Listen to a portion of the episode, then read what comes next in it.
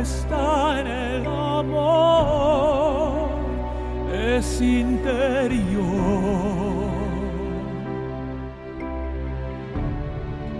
La meta es darlo. 大家好，欢迎收听商业摄影聊聊天，我是老陆。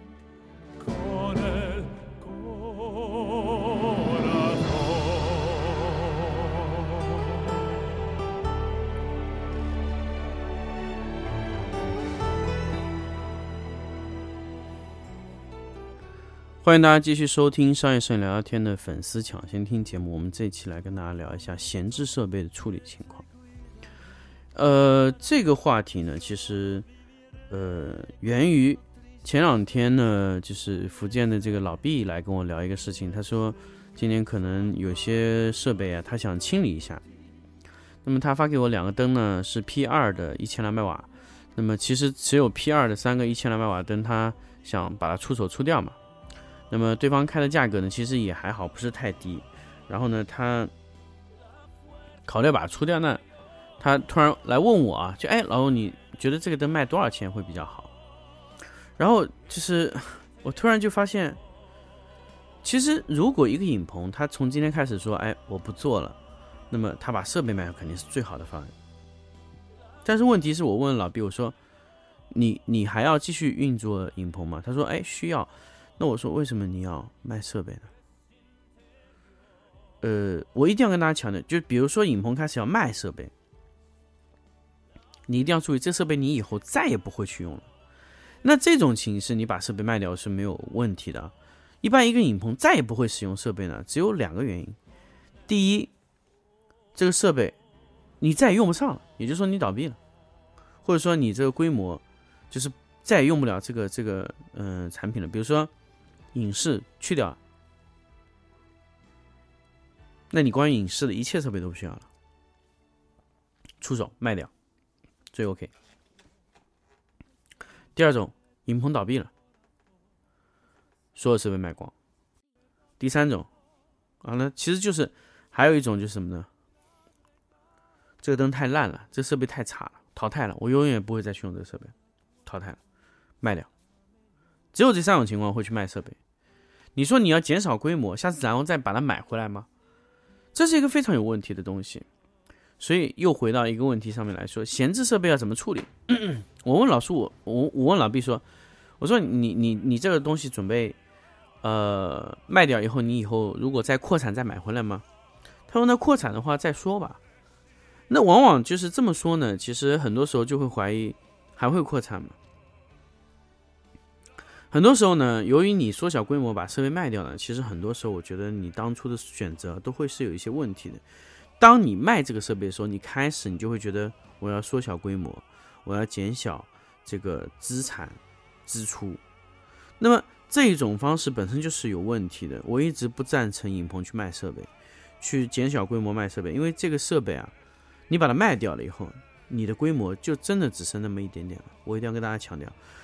比如说，你本来有一百个灯，你卖掉了五十个，那你再也做不回一百个灯的状态了。为什么？因为你的心态已经变成五十了。你觉得五十个够用了，你才会去把另外那五十个卖掉。那么这个时候，很多人就会想，那五十个怎么办呢？卖掉变钱了？我觉得这种思维呢，可能在你们做工作坊啊，比如说一些小小的工作室啊，我觉得这样是可以的。但是我觉得，如果你是以产产业运作的话，这样的操作模式就有问题。我想跟大家强调，你们买设备买来是怎么样去算的，所以这点我一定要跟大家强调。比如说，我买，我今年买了一台 Zoom 的录音机，那么这台录音机买来以后呢，我用三年，那么我的成本是怎么摊？是第一年是录音机，比如说这个录音机买来是四千块钱或者三千块钱，那么第一年付三千，后面两年付是零的支出吗？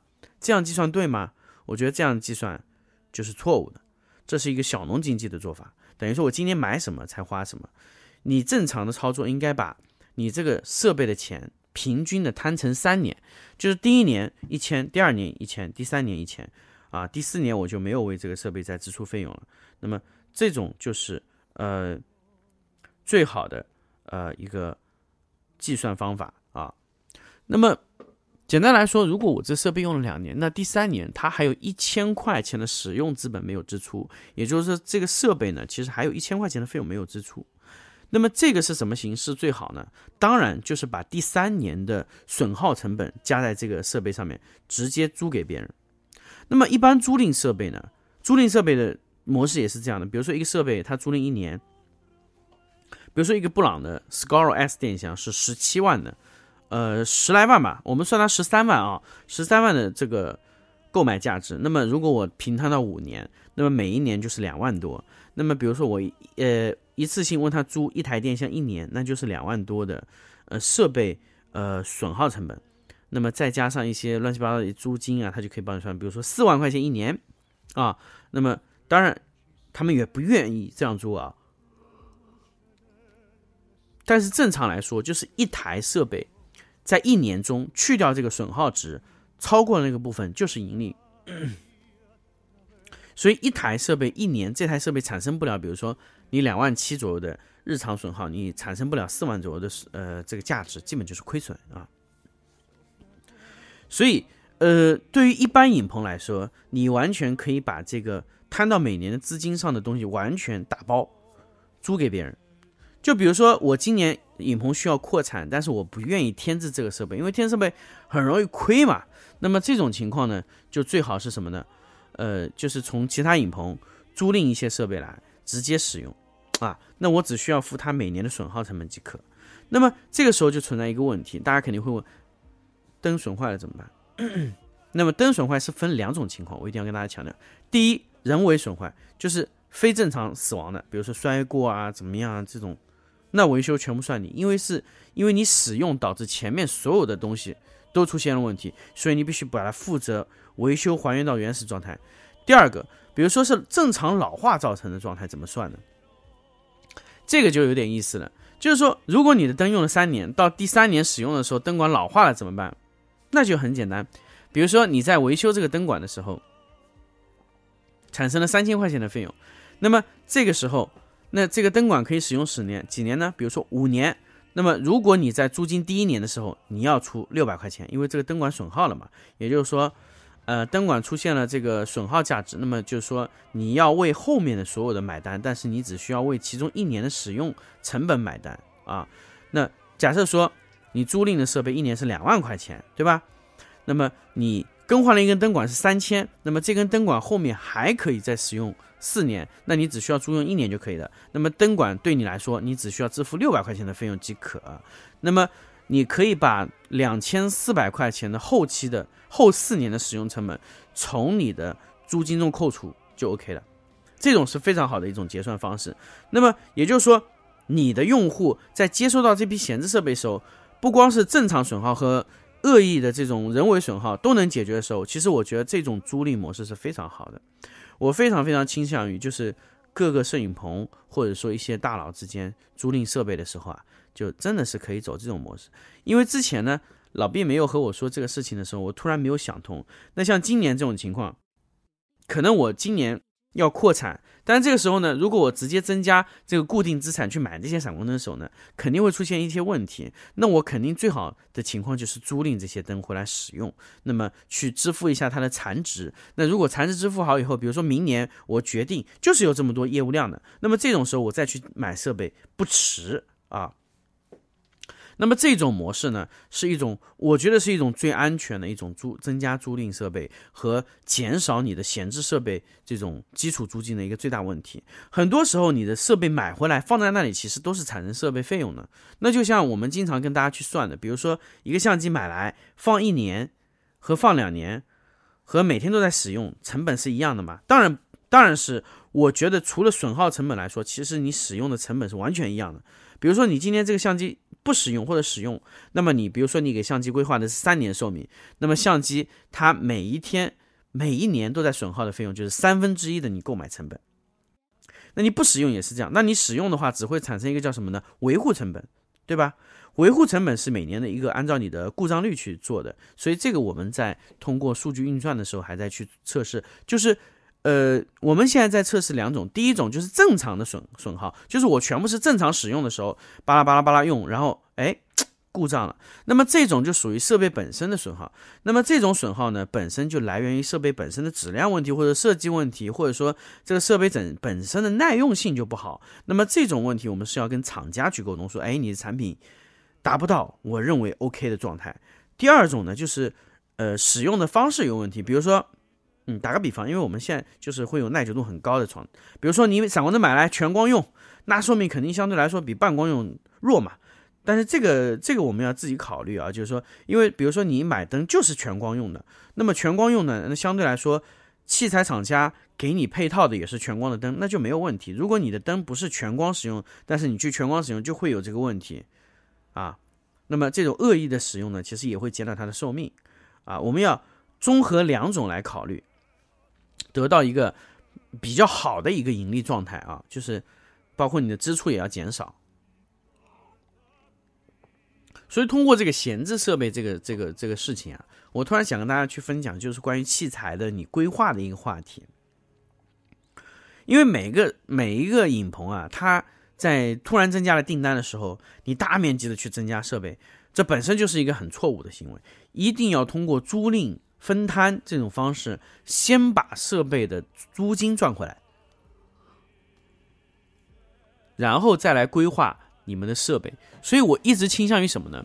就设备的浮动浮动设备率大概控制在百分之十左右。就是你百分之十左右的设备呢是可以浮动的，可以往外出租，也可以往往回借。那么这种浮动率呢，是一个设备比较安全的。比如说你需要一百个灯。那么实际上你只有九十个、八十个就可以使用了。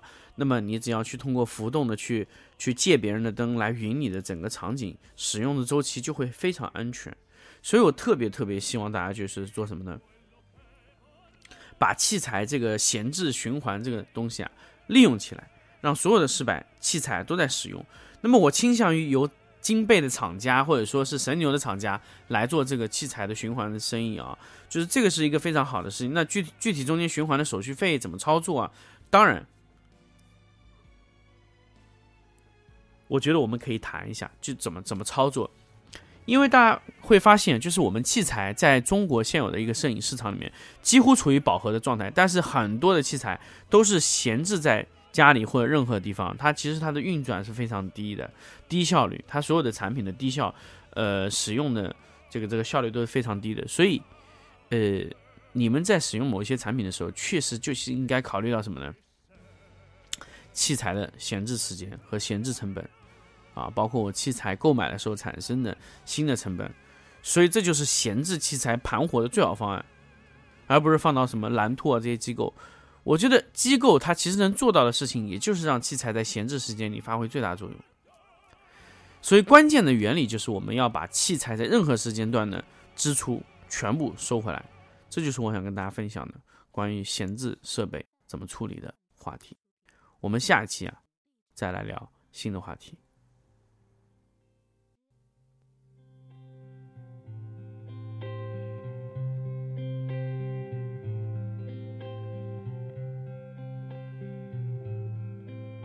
Un soldado acaso y regresó y un niño enfermo se curó y hoy no hay trabajo en el bosque de la lluvia. Un desamparado se salvó por causa de una